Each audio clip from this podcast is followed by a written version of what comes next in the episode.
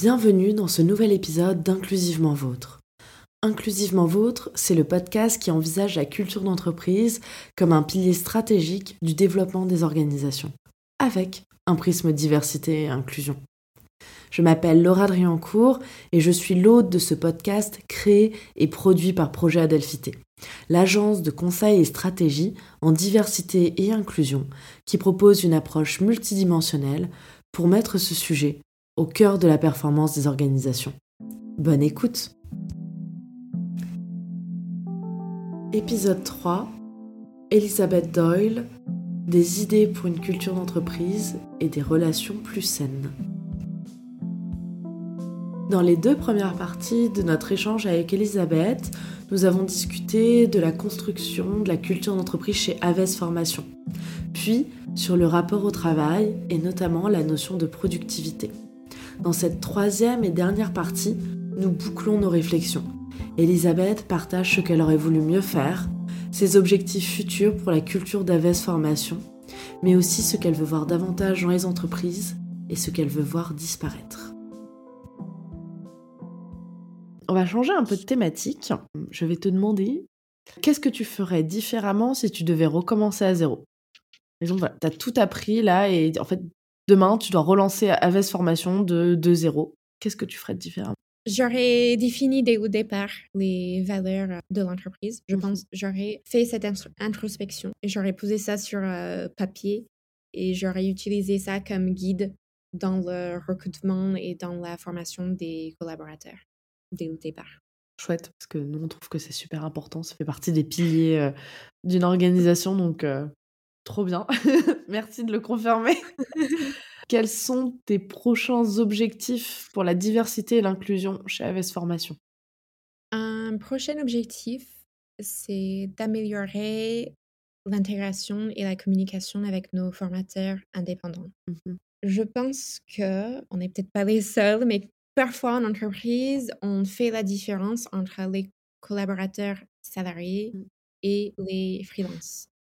C'est sûr qu'il faut faire la différence sur certaines choses. ils sont plus autonomes ou ils vont intervenir sur des, projets spécifiques. on ne travaille pas de la même manière avec un freelance, on travaille avec un, un salarié. Mais je pense que côté entreprise, on pourrait faire pas mal d'efforts Mmh sur ce sujet-là pour améliorer les échanges, la, cohésion, le partage aussi. Avec des, collaborateurs indépendants. Pour toi, ça prendrait quelle forme? Je suis encore de réflexion sur ce sujet-là, mais une idée, ce serait de nommer mmh un référent, un formateur référent par pôle de formation, que ce soit les langues, bureautiques, numérique, management, etc que ce soit un formateur euh, salarié ou indépendant, mais qui, qui souhaite prendre ce rôle-là, qui pourrait du coup échanger avec tous les formateurs de ce mmh. pôle, leur apporter des idées, de l'aide, peut-être proposer des réunions, des mmh formations, partager des supports de cours, des retours d'expérience, etc. Mmh Donc avoir une personne dédiée déjà, qui est, on va dire, le contact euh, privilégié pour ces formateurs-là, et de pouvoir être disponible, leur mmh. apporter de l'aide et aussi bah, leur demander leur avis et leur retour également de, cette manière-là. Donc c'est une, euh, une, idée, une, une piste qu'on est en train de creuser. un, peu, un peu comme un manager en fait dédié à cette équipe au final, euh, enfin de constituer une équipe mais pour les freelances de façon à, à, fluidifier les choses pour eux et pour elles et qu'ils et elles se sentent davantage inclus, incluses dans, et représentés dans la structure Oui, et on aimerait organiser des, des réunions ou des activités avec les freelances, mais que les freelances soient rémunérés pour ce temps-là. Parce que je pense que il faut bien faire la différence, comme je disais, entre salariés et freelance. Mmh si je demande aux freelances de passer du temps avec nous, au final, en dehors de leur mission au sein de l'entreprise, je pense que ces personnes devraient être rémunérées, pour euh, ce temps-là. Ça a du sens. Euh, T'en as déjà parlé avec, euh, avec les freelances de, de, cette idée? On est en train de préparer une sorte de questionnaire déjà pour savoir dans un premier temps ce qu'ils veulent, comment ils évaluent la communication avec l'équipe, quelles sont leurs difficultés, quels sont les points forts. Est-ce qu'ils seraient intéressés par des réunions? Si oui, à quelle fréquence? On, va d'abord leur poser la question et en fonction des réponses, voir ce qu'on peut, ce qu'on peut mettre en place. Toujours dans une démarche de co-construction au final, c'est bien. Ça reste aligné avec, avec tout ce que tu disais jusque-là. Justement, là, on va parler, on continue à parler un peu du futur. On a commencé à parler du futur, on va continuer. À ton sens, quel est le plus gros challenge dans le développement d'une culture d'entreprise qui soit saine et inclusive? Je n'arrive pas à définir un challenge parce que je pense que c'est tout un, process qui est impacté, mmh qui commence par le sourcing des candidats, le process de recrutement, le process d'intégration des collaborateurs, le choix des managers et le style de management, mmh la communication. Il n'y a pas un challenge, il y en a plein, mais qui sont tous liés. Comment ces, ces challenges se présentent pour toi Ces différents challenges? Alors déjà, niveau sourcing, on a essayé de diversifier un petit peu les différents canaux mmh qu'on peut utiliser pour euh, trouver des candidats dans un premier temps. J'ai parlé aussi de ça sur un post LinkedIn, du fait qu'on avait recruté une personne sans CV, par mmh exemple. Donc, je pense que le fait de travailler avec des cabinets ou des écoles ou des agences mmh externes permet, dans un premier temps, d'avoir plus de mmh. diversité dans la, la partie sourcing Ensuite, pour le recrutement, on a travaillé sur des grilles et j'ai échangé avec toi sur le, sujet aussi pour voir comment faire en sorte qu'on soit moins biaisé dans le process de recrutement. On fait un maximum pour appliquer les mêmes critères à tous les candidats que parfois inconsciemment on peut ne pas le faire. Ensuite, toute la partie intégration, on a défini un parcours de onboarding pour chaque salarié. Donc, tout est nouveau en fait. on, a, pas mal travaillé sur tout ça, donc le process de onboarding où on, doit faire en sorte que chaque personne reçoit les mêmes informations, euh, que les personnes soient informées de, de nos petites euh, traditions ou que les personnes euh, soient informées des, des valeurs, qu'on crée des liens avec d'autres membres de l'équipe. Ce mmh n'est pas toujours facile en étant en télétravail le choix des managers et le, style de management, euh, c'est un peu pareil, ça va avec le reste. Je vais choisir un manager qui est bienveillant et qui sait montrer bienveillant envers les autres et pas juste un manager qui est axé euh, résultat et, je m'en fiche du reste. Dans la communication, qu'on essaie d'être euh, transparente. Donc c'est tout un travail en fait. Une fois qu'on se rend compte de l'importance et bah, de tout le chemin qu'il y a, on voit qu'il y a beaucoup d'actions, beaucoup d'outils, beaucoup de choses à mettre en place. C'est un changement structurel de l'entreprise. Effectivement, et ça, c'est un gros challenge en vrai. Oui. Pour toi, quel est le plus gros challenge qui attend les entreprises en général quand il s'agit de diversité et inclusion? J'ai identifié deux, deux challenges. Le premier, c'est que depuis le Covid, il y a beaucoup plus de personnes en télétravail ou mmh qui souhaitent travailler en télétravail au moins quelques jours par semaine, mmh par exemple. Le point positif, c'est que ça rend la diversité encore plus accessible. Mmh on peut plus facilement recruter euh, tout type de profil parce qu'on n'a pas de limite géographique. On a plus de candidats, donc plus de choix. C'est beaucoup plus ouvert. Par contre, le, challenge, c'est comment construire une euh, culture d'entreprise à distance. Comment faire en sorte que toutes personnes euh, se sont intégrées dans l'équipe. Euh, c'est un peu plus difficile de voir quand quelqu'un ne va pas bien ou mmh quand il y a des failles dans les systèmes parce qu'on ne voit pas forcément la personne au quotidien. Et une autre chose, je trouve qu'il y a une tendance qui est en train de changer Mmh c'est que avant, un employeur pouvait ouvrir un, poste, publier son annonce et recevoir des tonnes de, mmh. CV. Et c'est lui, en gros, qui avait le choix et tout le mmh. pouvoir. Alors qu'aujourd'hui, il y a des entreprises qui se plaignent de la pénurie des talents, mais je pense que c'est plutôt un manque d'attractivité de leur part. Et que aujourd'hui, les salariés travaillent sur leur personal branding sur Mmh. LinkedIn, par exemple, et des salariés qui sont actifs sur LinkedIn peuvent recevoir plusieurs offres d'emploi sans même postuler et peuvent choisir l'entreprise qui leur correspond le plus. Euh, Comme tu dis, il y a vraiment une dynamique qui a changé là-dessus et, et je pense qu'on peut s'en réjouir parce que ça va, ça force les entreprises aussi à se, se remettre en question, à évoluer. Et j'aime bien ta vision de, pas nécessairement une pénurie des talents, c'est plutôt un manque d'attractivité et c'est important de se poser la question de pourquoi on n'est pas, euh, Mm. l'entreprise n'est pas attractive, donc l'entreprise au sens général, donc le salariat, et euh, pourquoi euh, telle structure n'est pas ou n'est plus attractive. On assiste à des choses assez intéressantes. On est dans une période qui est euh, un peu stressante quand même, parce qu'il y a beaucoup d'enjeux euh, dans le monde entier pour le futur de l'humanité, euh, mais aussi vraiment passionnante en termes d'évolution et de remise en question euh, de ce qui nous convient, de, enfin de ce qui nous convient plus en fait, et Mm. qui peut-être n'aurait jamais dû être mis en place dès le début. Il va de remettre en question des, des méthodes, des pratiques managériales en fait qui, qui nous déshumanisent et c'est plus ce qu'on veut en fait. On ne veut plus euh, vivre pour travailler, euh, mais vraiment que le travail soit au service de notre vie, que bah, du coup de travailler pour pouvoir vivre, euh, pour pouvoir vivre notre vie. Et ça implique pas nécessairement le voyage, parce qu'il y a beaucoup de gens qui, qui pensent à, gagner de l'argent pour le voyage. Je le vois énormément. J'ai pas les stats là-dessus, donc je serais curieuse. Ça se trouve c'est un biais de ma part, euh, un biais de généralisation.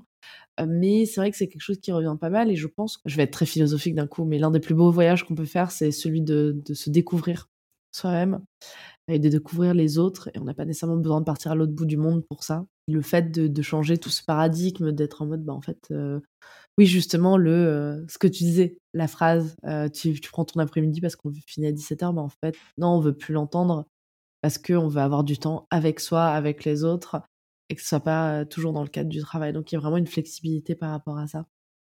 Et c'est beau en fait. Je pense que cette crise, cette période de, Covid a accéléré certaines choses. Et même si ça a été, ça a été très difficile, et ça allait encore euh, parfois euh, difficile, le point positif de tout ça, c'est qu'on s'est posé beaucoup de questions sur le sens, mais le sens de nos vies. Mm. Et pas juste le sens de- du travail, euh, de l'entreprise, mais le sens au plus large. Pourquoi nous sommes là? À quoi sert tout ça? Et si l'entreprise ne prend pas en compte ce questionnement, l'entreprise n'est plus en lien avec les salariés d'aujourd'hui. Oui, complètement, complètement. C'est important que les, les entreprises vivent avec leur temps et le temps est en train de changer euh, profondément.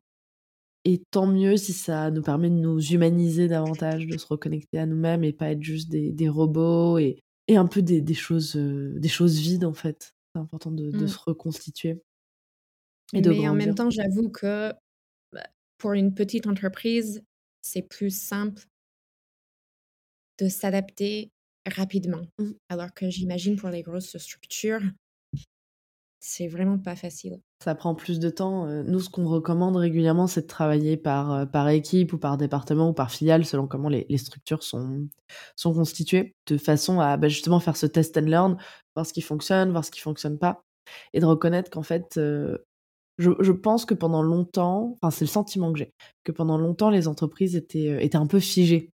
De voilà, on fait comme ça, et, ça tient, et ça marche, et très bien. Et elles pouvaient, en fait, comme les générations mettaient, mettaient plus de temps à évoluer en termes de mentalité, enfin là, on voit les nouvelles générations qui arrivent, elles bouleversent énormément de choses. Déjà, la mienne, je vais avoir 30 ans euh, cette année. Je vois, en fait, euh, ceux qui arrivent, qui ont euh, entre 5 et 10 ans de moins, l'approche du monde du travail est profondément différente. Et je pense que beaucoup d'entreprises ne sont pas prêtes à ça, alors qu'elles Mm. devraient se mettre à évoluer dès maintenant. On était sur un peu une vision presque sclérosée de la culture d'entreprise, qui, qui un peu c'est comme ça et pas autrement alors qu'en fait on est dans des périodes où il faut euh, il faut s'adapter, il faut évoluer réfléchir à comment on fait pour garder nos valeurs tout en s'adaptant en fait à l'époque. Euh, puisque la bienveillance, l'entraide, le partage, qui sont les valeurs d'AVS Formation, c'est des valeurs que je trouve assez euh, universelles, euh, universelles en termes d'humain et en termes de temps. De, temporalité, mais qui peuvent se traduire de façon différente, de décennie en décennie, voire d'année en année, vu la vitesse à laquelle les choses changent, parce qu'il y a un siècle, la bienveillance, l'entraide et le partage, ça se traduisait par exemple par beaucoup de paternalisme de la part des entreprises. Mmh. Mmh. On a même appelé ça au final, avec le recul, des cages dorées. Qu'au final, ça n'a pas du tout la même portée, la même vision euh, que en 2022. En tout cas, dans les années 2020, euh, ça n'a pas du tout la même portée que bah, dans les années 1920 euh, en fait. Et ça, je trouve que c'est assez intéressant de, de, voir comment les, les, les, valeurs, selon les contextes et les époques, évoluent profondément. Et, oui, les entreprises, elles vont avoir besoin d'évoluer et de trouver une certaine flexibilité dans les années à venir. Elles n'ont pas trop trop le choix. Et dans l'éducation aussi. Oui, oui, oui, dans l'éducation, totalement, totalement. On a besoin d'éduquer, de pousser au développement d'humains, de citoyens et pas de travailleurs. On a, on a mm. besoin de, de personnes qui remettent en question le statu quo quand il n'est pas convenable, quand il n'est pas acceptable. Pour en fait qu'on progresse euh, tous et toutes euh, en tant qu'humanité, je pense qu'on a vraiment euh, énormément à gagner s'il y a plus de gens qui remettent en question les choses qui sont pas justes, qui sont pas qui sont pas dans mm. une vision d'égalité et d'équité. Mais je pense qu'on n'accepte plus l'idée de déteneur de vérité. Mm. Avant, le professeur ou le président ou le chef d'entreprise, c'est lui qui détenait mmh. la vérité et qui s'imposait, qui disait à tout le monde c'est comme ça, c'est comme ça, on fait comme ça parce qu'on a toujours fait comme ça. C'est ça. Alors qu'aujourd'hui, on, on rejette cette idée. Oui, il y a vraiment une, une idée de, remise en question, un peu des idées reçues.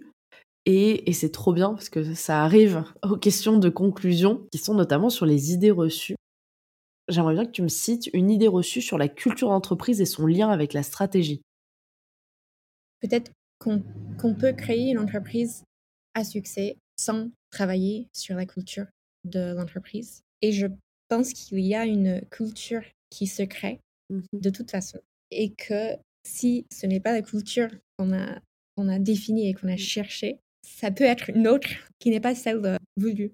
Et je ne sais pas si c'est facile de revenir en arrière Je pense que c'est potentiellement possible, mais ça demande beaucoup, beaucoup d'efforts. Et il vaut mieux définir ça en amont le plus tôt possible, effectivement. Toujours dans, dans, les idées reçues, est-ce que tu pourrais nous citer une idée reçue sur la diversité et l'inclusion? Peut-être qu'il faut éviter certains sujets tabous, comme pense que pour créer un environnement euh, avec, euh, avec beaucoup de, de diversité, avec l'inclusion, on peut peut-être penser qu'il y a des sujets à éviter mmh ou certains qui disent qu'il ne faut pas voir les, les différences, qu'on ne les voit pas. Donc je ne pense pas que ce soit possible de ne pas les voir, mais l'idée c'est surtout de les voir et que ça n'a pas d'impact sur la personne et sur son sentiment d'appartenance au sein de, de l'équipe. Que les différences sont là, qu'on peut en parler, et que c'est comme ça, en fait, qu'on devient plus ouvert, plus sensibilisé et qu'on s'adapte plus facilement. Donc, je pense que si on évite ce genre de, de conversation, mmh. ça envoie un message aux, personnes différentes qu'elles n'ont pas le droit de faire voir ces différences, qu'elles doivent mmh. cacher ça parce qu'on ne peut pas en parler, parce que c'est tabou, du coup, on ne veut pas le voir. Je suis, je suis bien d'accord avec toi. C'est vrai que ça revient, euh, ça peut revenir assez régulièrement. Et pour conclure, pour vraiment, pour finir, quelle phrase ou expression tu ne veux plus entendre? Ça rejoint un peu la, phrase Ah, tu prends ton après-midi. Je pense que c'est aussi de la part des, des managers ou des chefs d'entreprise de dire Ah, il ou elle n'est pas impliquée parce que elle part à, 17h pile. Par exemple, quelqu'un qui est censé travailler jusqu'à 17h et qui part à 17h, le manager va dire Ah, cette personne n'est pas impliquée parce qu'elle elle part à, à 17h pile. Et je ne veux plus entendre cette phrase. Comme on avait dit pour la, la personne qui prend son après-midi, c'est normal qu'une personne parte à l'heure. Oui. Ou que, ok, peut-être que même la personne peut partir un peu plus tôt si la personne a terminé son travail de la journée. Ou en fait, on, ne sait pas. On ne sait pas si la personne est arrivée plus tôt, si la personne a pris une pause plus courte. En fait, je, je laisse les personnes gérer leur temps mmh. et que si la personne part à l'heure, je trouve ça complètement normal. C'est même bon signe, ça veut dire que la personne sait s'organiser et qu'elle sait gérer son temps de travail, ses objectifs, etc. Je crois que c'est dans la culture allemande, je crois. Si tu pars euh, au-delà de l'heure, en fait, ça veut dire que tu travailles pas bien, que tu n'es pas organisé, et donc il y a un problème dans ta façon de travailler. Et, euh, et j'aime beaucoup cette idée, sachant qu'en plus, on peut apprendre à être plus organisé, ou alors potentiellement les objectifs sont trop élevés, donc il faut les retravailler. Mais si les objectifs sont à, bonne hauteur et qu'on se retrouve à, faire plus, potentiellement qu'on a peut-être passé trop de temps à la machine à café ou quoi, ou qu'on n'a pas été euh, assez efficace ou organisé du moins. Et donc, euh, donc ouais, plutôt que de glorifier le présentéisme, juste pour se faire bien voir facilement, euh, de vraiment axer sur est-ce que les objectifs sont remplis en fait. Et c'est le plus important. Est-ce que la valeur attendue du salarié est là Voilà. Trop bien. Du coup, on arrive euh, à la fin, euh, à la fin de cet épisode. Merci beaucoup, Elisabeth. Et, euh, je me demandais comment tu te sens à la fin de cet épisode? Bah, merci à toi encore une fois pour, pour l'invitation. C'était très chouette d'échanger avec toi sur ces sujets. Et j'avoue que bah, je ne me sentais pas hyper légitime au début pour parler de ces sujets. Mmh Parce que, comme je disais, je suis je suis toujours en train d'apprendre. J'ai tendance à ne, à ne jamais juger que j'ai les compétences requises ou un niveau expert ou, pouvoir parler d'un sujet parce que je sais qu'il y a toujours tellement de choses à, apprendre. Mmh. Et, et, du coup, je suis passionnée par le sujet, mais je ne me mmh. sentais pas vraiment légitime pour, euh, pour en parler. Et finalement, c'était très intéressant d'échanger avec toi. C'était une conversation, comme, comme tu m'avais dit. Du coup, je me sens, euh, je me sens bien. C'était très sympa. Trop bien. J'ai adoré échanger avec toi aussi. Euh, on a pu parler de plein de sujets. On a, on a même viré un peu philosophie par moment. Donc, euh, c'est trop chouette. Et j'espère que, que, cet épisode va, va pouvoir inspirer des gens sur leurs pratiques dans leurs entreprises ou à minima se poser des questions et je pense que tu, as pu transmettre via cet épisode beaucoup de bonnes pratiques qui moi-même me font, euh, me font réfléchir et, m'inspirent, euh, euh, qui vont m'inspirer, je pense, tout au long des, prochains mois et des prochaines années du développement de projets Adelphité. Donc, merci beaucoup, beaucoup, beaucoup. Super. J'espère que cet épisode vous a plu et à très vite pour un prochain épisode. Au revoir.